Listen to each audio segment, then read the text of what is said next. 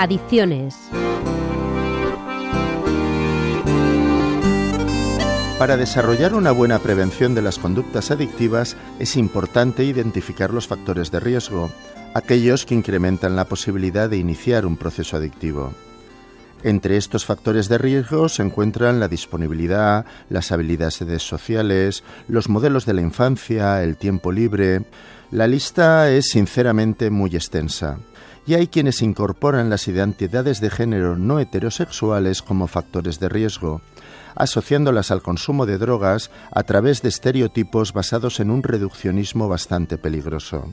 La identidad sexual de una persona no le predispone genéticamente hacia las adicciones ni la protege de ellas, pero la respuesta social, la aceptación o el rechazo, la naturalización o el desprecio que se generan en torno a determinadas identidades sexuales sí que suponen un factor de riesgo hacia las conductas adictivas.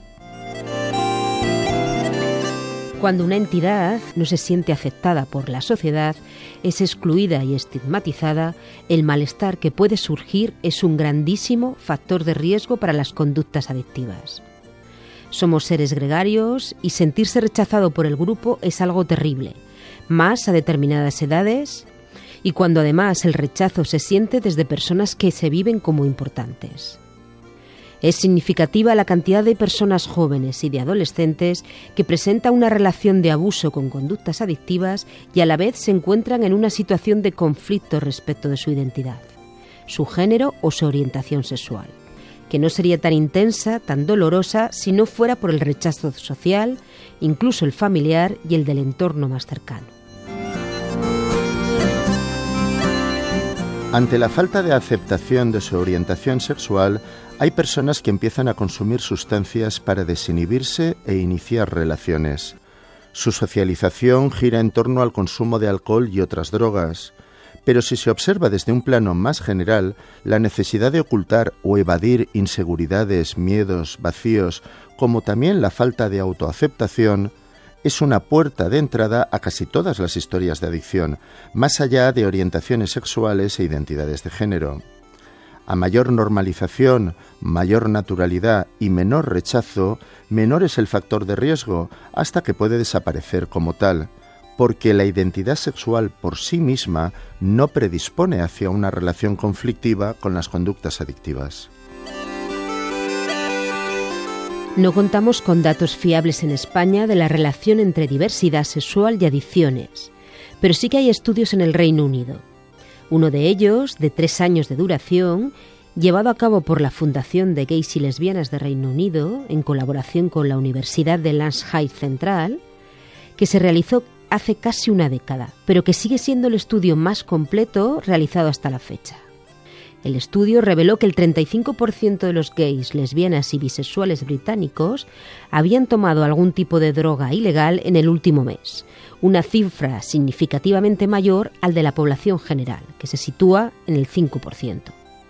El consumo entre las personas no heterosexuales era siete veces mayor que entre la población general. Otra variable de riesgo y que está creciendo es la práctica del chemsex, en el que coinciden prácticas sexuales de riesgo y consumo de drogas. Es una práctica prioritariamente homosexual entre hombres que no se identifican como personas que abusan de drogas, puesto que las entienden dentro de la relación sexual que se genera, pero que sin embargo pueden presentar problemas de abuso y adicción. Las drogas más utilizadas en estas prácticas son el GHB, el alcohol, Viagra, cocaína, éxtasis, mefedrona, metanfetamina, ketamina y alfa. Como pueden observar, el abanico es extenso y la falta de conciencia del problema no hace sino que acrecentarlo, puesto que se pide ayuda mucho más tarde cuando la adicción está mucho más avanzada. Pertenecer a un grupo social no predispone a una adicción. Es la cultura y la sociedad, que no la identidad, el género o la orientación sexual, la que genera el factor de riesgo y por lo tanto propicia la relación adictiva un factor de riesgo que surge en la sociedad y se mantiene por la aportación de cada miembro de la sociedad, por lo que evitarlo es responsabilidad de cada una de las personas que formamos esa sociedad. Las adicciones se pueden tratar, pero antes de llegar a esa necesidad se pueden prevenir. Muchos factores de riesgo dependen de toda la sociedad, que no es un ente abstracto, sino que cada una de las personas que la componemos. Sin excusas, sin diferencias, todas podemos y debemos aportar a la prevención. Puede escuchar todos los programas de adicciones en los podcasts de la web de Radio Nacional. Proyecto Hombre Valencia para Radio 5 Todo Noticias.